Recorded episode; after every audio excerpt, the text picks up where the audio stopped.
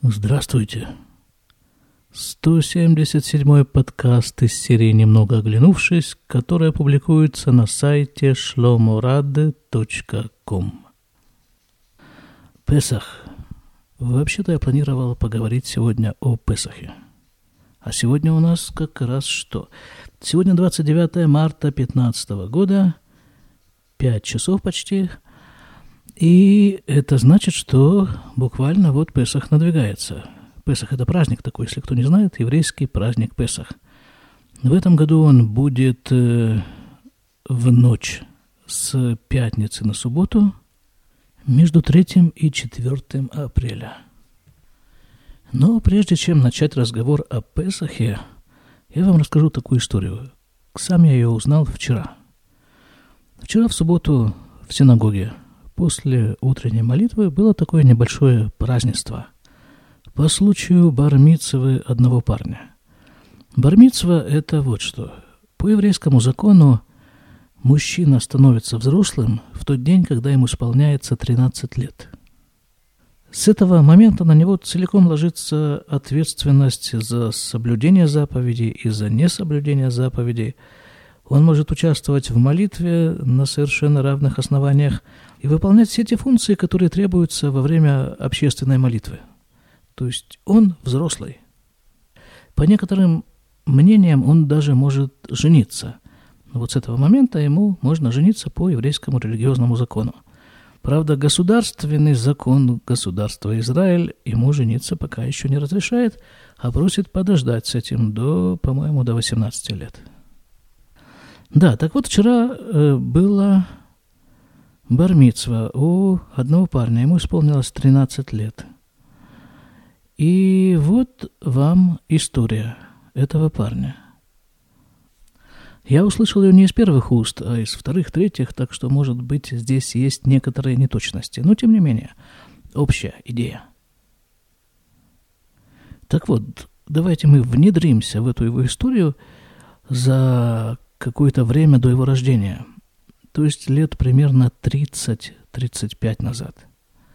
Его бабушка, этого мальчика, она вместе с группой своих друзей занималась э, духовными исканиями.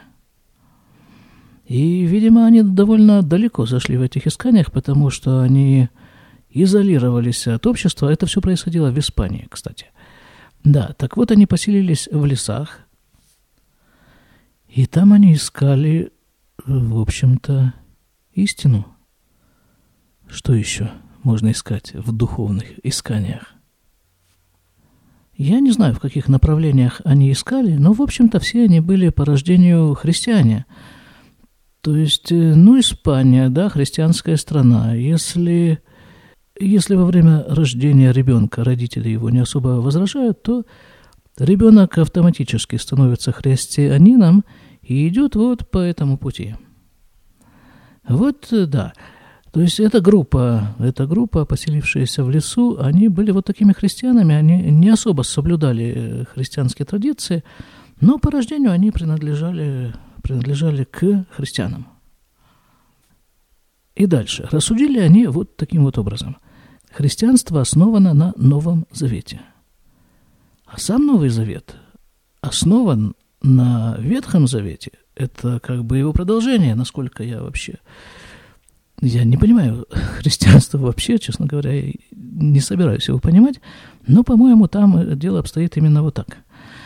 Да, так вот они и подумали, что, может быть, все-таки поглубже изучить первоисточник, то есть Ветхий Совет.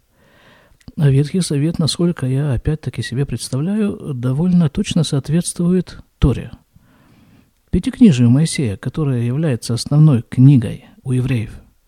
И в этой книге речь идет в основном о становлении, развитии еврейского народа и его взаимоотношений со Всевышним. Начинается там все с сотворения мира. В первый день было создано то, потом другое, третье. И где-то вскоре после этого речь заходит о Аврааме. Правда, тогда при рождении он еще был Авраамом. Потом уже Всевышний добавил ему дополнительную букву в имя, и он стал Авраамом. Так вот, у Авраама и Сары родился Ицхак, у Ицхака и Ривки родились Яков и Эсав. А у Якова родились уже 12 сыновей, которые составили 12 колен Израиля. То есть мы все евреи, являемся прямыми потомками Авраама и Сары. Вот об этом идет речь в Ветхом Завете, если, конечно, он соответствует Пятикнижию Моисея. Заканчивается Пятикнижие на том моменте, когда евреи после египетского рабства, после сорокалетнего странствия по пустыне подошли к Иордану, чтобы перейти его и войти в Израиль. Здесь умирает Моше, который вывел их из Египта и который водил их по пустыне. Точнее, вывел из Египта и водил по пустыне, конечно, Всевышний, но все это шло под предводительством Моисея, Моше. И вот они подошли к границе этой земли обетованной, и вот здесь заканчивается эта книга, и начинается следующая книга, книга Ишуа, которая уже входит в сборник Невиим, то есть э, пророки – и там уже рассказывается о жизни евреев в Израиле, о переходе через эту границу и что там дальше происходило. Да, так вот эта группа в Испании 30-35 лет назад, она всерьез занялась э, Ветхим Заветом. И после того, как они его достаточно глубоко копнули, им уже не захотелось возвращаться к Новому Завету – они решили, что они будут евреями. Но ведь для того, чтобы быть евреем, нужно что? Нужно, как минимум, чтобы твоя мама была еврейка. Есть, правда, еще одна возможность. Если у человека мама не еврейка, то есть он по рождению не является евреем, то он может пройти такую процедуру, которая называется гиюр. Это долго, и это непросто, скажем прямо, непросто. Потому что эта процедура заставляет человека изменить весь уклад жизни, изменить э, мировоззрение, изменить все, что только можно изменить, настолько, что он становится принципиально другим человеком за все это время, которое он проходит гиюр. Ну, это в идеале, наверное. Так вот, группа, вернемся к этой нашей группе, испанской группе в лесах Испании. Они решили, что они будут евреями. Я думаю, что они не знали все это, всех этих тонкостей, что вот мама еврейка и кто может быть евреем. Но они решили, что раз они учат Ветхий Завет, и плюс они еще начали соблюдать какие-то еврейские заповеди, то они уже евреи. Что-то там говорили, что они мезузу вешали на двери, там еще что-то делали, не знаю что. Они себя считали евреями. Тем временем у этой вот женщины, бабушки нашего мальчика, с которого началось сегодняшнее повествование, э, у нее родилась дочка, а может быть, она родилась до вступления в эту группу, я не знаю точно. Потом дочка выросла, вышла замуж, родила этого вот мальчика, которого была бармицва вчера. Разошлась с мужем – и где-то года, наверное, три назад они приехали в Израиль. В Израиле они прошли вот тот самый Гиюр. То есть теперь они все трое являются совершенно полноценными евреями. Но история на этом не заканчивается. А для того, чтобы продолжить историю, давайте отступим еще вглубь веков. В 1000 492 год. Все та же Испания. Король Испании издает указ, призывающий очистить Испанию от евреев. А для этого существуют э, две опции. Либо еврей принимает христианство, либо он покидает эту страну – это событие в еврейской истории получило название Геруш Сфарад – изгнание из Испании. Многие, очень многие евреи уехали из Испании, многие из них погибли в дороге. Те, кто не погибли, расселились среди разных народов. Многие из них попали в мусульманские страны, в страны Северной Африки, Марокко, Тунис, Алжир. Здесь, на Ближнем Востоке, тоже можно найти очень многих потомков выходцев из э, Испании. Испания на иврите сфарад. И выходцев из Испании называют сфарадим. Скажем, на территории Союза э, были, есть, наверное, еще наверняка есть бухарские евреи. Но вот бухарские евреи тоже относятся к этой группе, сфарадим. Потомки выходцев из э, Испании. Может быть, даже грузинские евреи относятся к этой же группе. Не знаю точно. Ну вот, так э, часть евреев уехала, а часть осталась, приняла христианство. Кто-то из них продолжал соблюдать еврейские традиции тайком, кто-то не продолжал соблюдать. Ну, в общем, вот, вот такая история. Довольно типичная история, кстати, для, для мировой истории. Настолько типичная, настолько много раз она повторялась, эта история изгнания евреев или выхода евреев из той или иной страны, из империи, как правило, что позволяет сделать некоторые закономерности. Когда-то я об этом уже говорил, может быть, даже больше, чем один раз. Так закономерность такая. Когда евреи уходят из империи, или империя их выжимает, или уничтожает, то это является началом конца этой империи. Это, кстати, камешек туда, вот в сторону Песаха, о котором мы все-таки будем сегодня говорить. Потому что когда евреи вышли из Египта, то Египет на этом закончился. Да что нам ходить в Египет? У нас ведь есть Советский Союз, да? Когда в конце 80-х, начале 90-х был массовый выезд евреев из, из Союза, то империя под названием Советский Союз э, приказала долго жить. То же самое произошло со Сталинской империей – то же самое произошло и с гитлеровской Германией. Когда она уничтожила своих евреев, тем самым она уничтожила себя. Это такой... Знаете, вот э, со стороны империи уничтожение евреев – это акт самоубийства. Испания ведь тоже была колоссальной империей. Сколько у нее было колоний, до сих пор во многих частях света говорят на испанском языке. Вот. Так э, вот эти самые евреи, которые приняли христианство, испанцы к ним не испытывали особых сантиментов и называли их марраны, что по-испански значит «свиньи». А в 1992 году, ровно через 500 лет после этих событий, изгнания евреев из Испании – Современное на тот момент правительство Испании отменило этот указ официально. Для этого потребовалось 500 лет. На минуточку. А вчера вот на этом праздновании я там разговорился с одним э, человеком, и он мне рассказал вот такую вещь, что оказывается в Испании на основании архивных данных и каких-то еще данных, не знаю каких, составлены списки наверное, все-таки не полные, но все-таки хоть какие-то списки тех людей, которые были вынуждены принять христианство. И вот эта вот семья, вот эта бабушка, ее дочка и ее внук. В этих списках они обнаружили свою фамилию. То есть получается, что они далекие потомки тех самых евреев, которые 500 лет назад были вынуждены принять христианство – Понимаете, в чем дело? Ведь еврейская душа, она, она ведь, э, ее ведь, э, как там в песне пелось, э, не задушишь, не убьешь.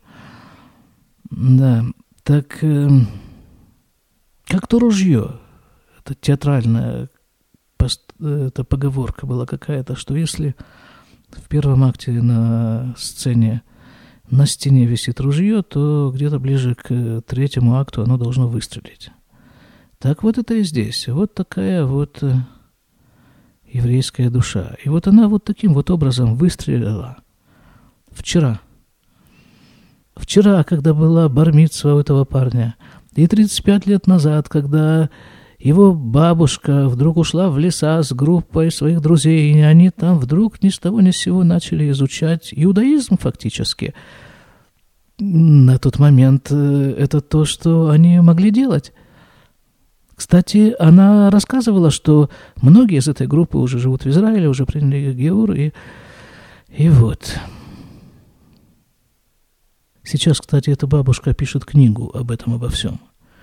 А вот тот человек, который мне вчера рассказал о списках евреев, принявших э, христианство, он сам тоже испаноговорящий, точнее, он испаноговорящий от рождения. Он родился в Чили, если мне не изменяет память.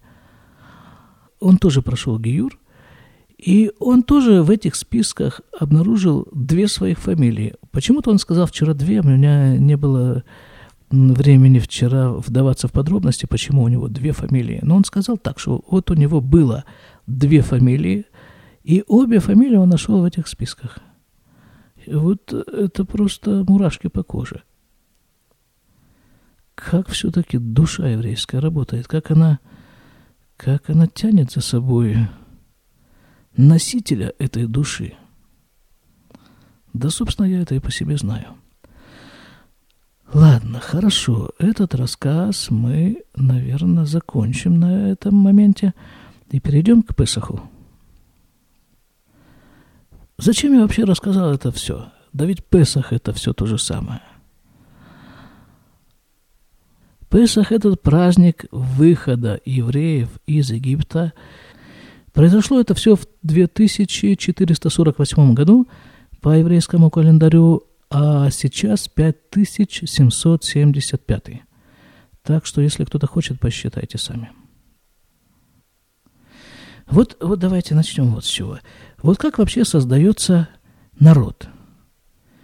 Ну, я так представляю себе по своим слабым понятиям в геополитике – есть какая-то территория, прежде всего территория. На этой территории живут разные группы людей, разные племена, разные, разные другие общности людей, которых что-то между собой объединяет. Они вступают в соответствующие взаимоотношения между собой. Это может быть война, это может быть перемирие, что-то там еще там. Тем временем развивается общая культура, общий язык, объединяющих этих людей в какое-то единое целое. И вот таким образом постепенно, постепенно образуется, формируется народ. Такие у меня впечатления об этом процессе. Это стандарт. Как сформировался еврейский народ? Да, как всегда, прямо противоположным образом. Мы уже говорили там в начале о вот этой цепочке, да? Авраам, Ицхак, Яков и 12 сыновей Якова. Так вот, Яков и его 12 сыновей с женами, с детьми спустились в Египет. Всего их было 70 душ. Спустились они туда по очень простой причине. Кушать хотелось. А в земле Кнанской, как это тогда называлась, территория, которая позже стала Израилем, стала называться Израиль, в то время был голод. Кушать было нечего, они спустились в Египет, тем более один из сыновей Якова, Йосеф, к тому времени стал в Египте вторым человеком после фараона и накормил всю семью, а заодно и весь Египет.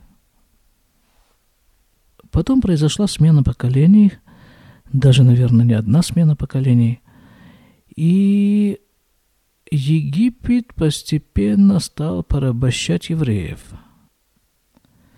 И последние несколько поколений евреи в Египте были рабами. Просто рабами. И вот как э, говорят мудрецы, за все время существования Египта ни один раб не покинул его территорию, просто был не в состоянии покинуть. И, может быть, даже не потому, что такие были пограничники суровые и Э, профессиональные, а потому что, как пишут опять-таки еврейские мудрецы, э, египетские границы охранялись с помощью колдовства. Там подробнее описывается, как именно работало это колдовство. Не будем на этом останавливаться. А скажем так, что вот за все время существования Египта ни один раб не мог покинуть его территорию, пересечь его границу, а здесь вдруг в 2448 году 3 миллиона евреев вышли из Египта. А еще точнее, из египетского рабства. Потому что они пересекли несколько границ одновременно. Они пересекли, они пересекли границу территориальную – границу государства Египет. И параллельно они пересекли границу ментальную, они перестали быть рабами египтян. Но при этом вышла их, пишут мудрецы, только пятая часть. Итак, 3 миллиона вышло, и, соответственно, 12 миллионов осталось. То есть в Египте из 70 человек, которые туда вошли, за 210 лет которые евреи пребывали в Египте, они размножились до 15 миллионов.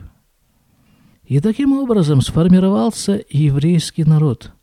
Вот эти вот 3 миллиона, которые вышли, а еще точнее, как написано в Торе, 600 тысяч мужчин старше 20 лет.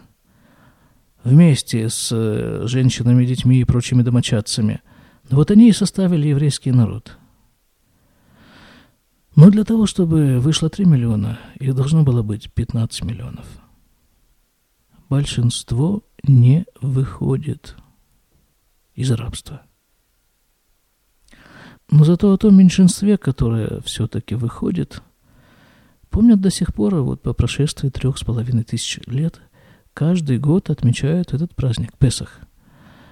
То есть, если говорить о формировании еврейского народа, вопреки всем законам природы, для того, чтобы сформировать народ, он был выведен Всевышним со своей территории на чужую территорию, где он сумел размножиться с невероятной совершенно мощью, быстротой и стать народом. Ну, вот это вот, вот это тоже интересно.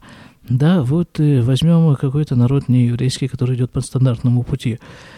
Но невозможно это себе представить э, никаким умом, чтобы рабы стали народом.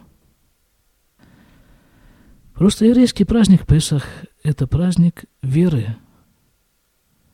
И вот эта маца, которую евреи кушают на Песах, потому что существует строжайший запрет для еврея в течение пасхальной недели кушать что-либо квасное – к которым относятся хлеб, макароны и прочие-прочие мучные изделия.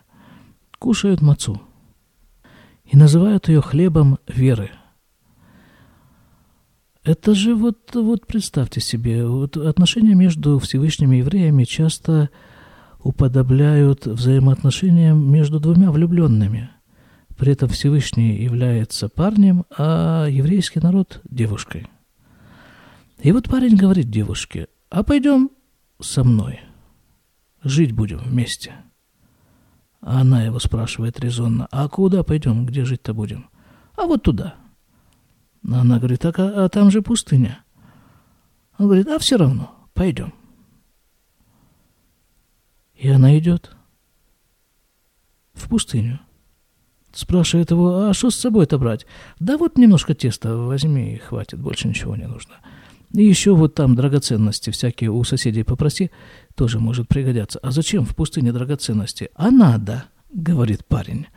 И вот она все это делает. Она берет драгоценности, она берет э, вот это вот тесто, из которого потом в пустыне, в пустыне в течение первых дней э, готовили мацу. Идет за ним. Почему? Да потому что вера. Вера и любовь. Если уже мы говорим о двух влюбленных друг в друга людях, или не людях, а влюбленных друг в друга Всевышнем и еврейском народе. Вот это то, что мы празднуем в Песах. Ну хорошо, на минуточку. А как мы уезжали из СССР? Кстати, СССР это есть э, в иудаизме используется такое правила изучения Торы, когда каждая буква ей соответствует определенное числовое значение. И таким образом каждое слово состоит из суммы числа букв.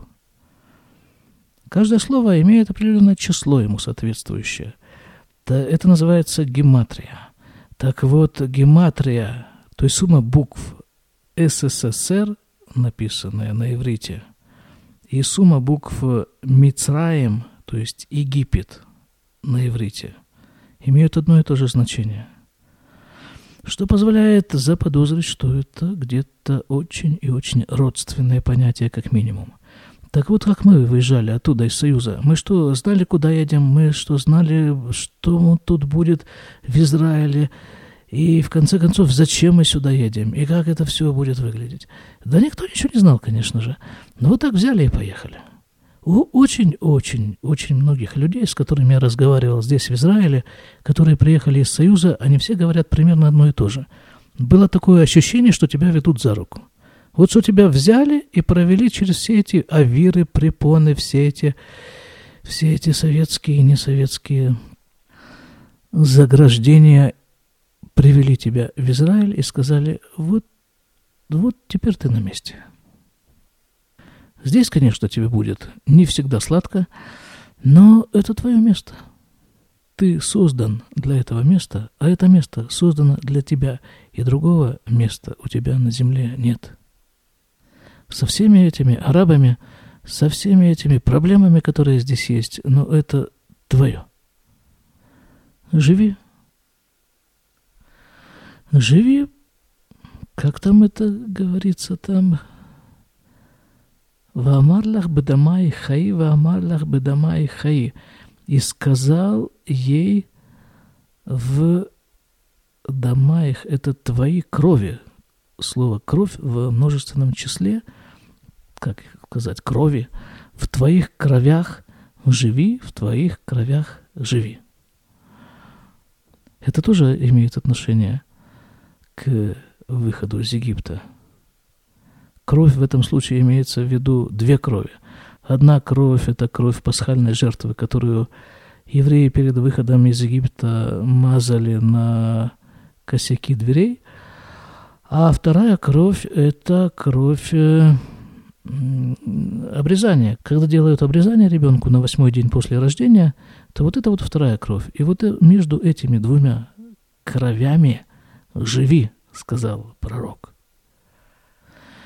И раз уж мы вот сегодня начали с такого рассказа про Бармицву, то давайте закончим сегодняшний разговор вот таким вот образом. Э, в жизни еврея существуют три основные даты. Первая дата это когда ему на восьмой день после рождения делают обрезание.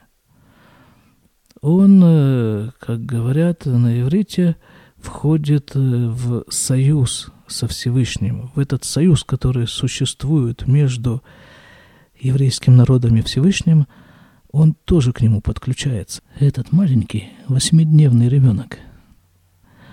Вторая дата в жизни еврея – это бармитсва, когда ему исполняется 13 лет, и он становится полноценным участником вот этой вот всеобщей еврейской жизни, да, жизни.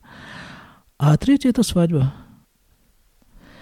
А выход из Египта, выход из египетского рабства – это постоянное, ежедневное занятие. Еврей обязан обязан, написано в еврейском законе, два раза в день, утром и вечером, вспоминать о выходе из египетского рабства. Потому что ведь, ну, ну что такое праздник? Это, же, это своего рода день независимости, этот Песах. Праздник это не потому, что когда-то там, вот сколько-то там, три там, с половиной тысячи лет назад мы вышли, мы, наши, наши предки вышли из Египта, и теперь мы по этому поводу радуемся. Это тоже, конечно, да, но не это основное. Написано у мудрецов, что каждый, каждый человек в каждом и каждом поколении обязан видеть себя, как будто он сейчас выходит из Египта. Вот сейчас. А как это, как, как, ну как, я могу это увидеть? Я ни с какого Египта не выходил. Вот я из СССР приехал. Не, говорят, вот прямо сейчас. Потому что рабства хватает на каждого. Рабовладельцев предостаточно. И каждый придумывает себе рабовладельца по своему вкусу, или, можно сказать, по своему образу и подобию, если пользоваться языком Торы. Один является рабом денег, другой рабом начальства, третий рабом, не знаю, положения, карьеры. Э, распространенный очень такой вариант э, рабства – это быть рабом представления, а что тебе люди говорят. Ну и не счесть, совершенно не счесть э, этих вариантов рабства.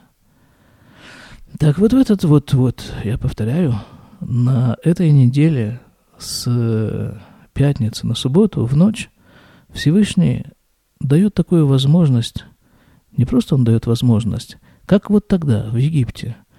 Он ведь выдернул евреев оттуда, как пробку из бутылки. Просто с поспешностью написано – Потому что еще немного, и все э, было бы потеряно. Они дошли уже до такой степени нечистоты, что еще чуть-чуть, и и все, и не было бы никакого еврейского народа. Поэтому он выдернул оттуда. Но при этом никогда у человека не отнимается выбор. То есть тебя выдергивают из бутылки, но ты всегда можешь в ней остаться. И вот так в Египте осталось четыре пятых еврейского народа.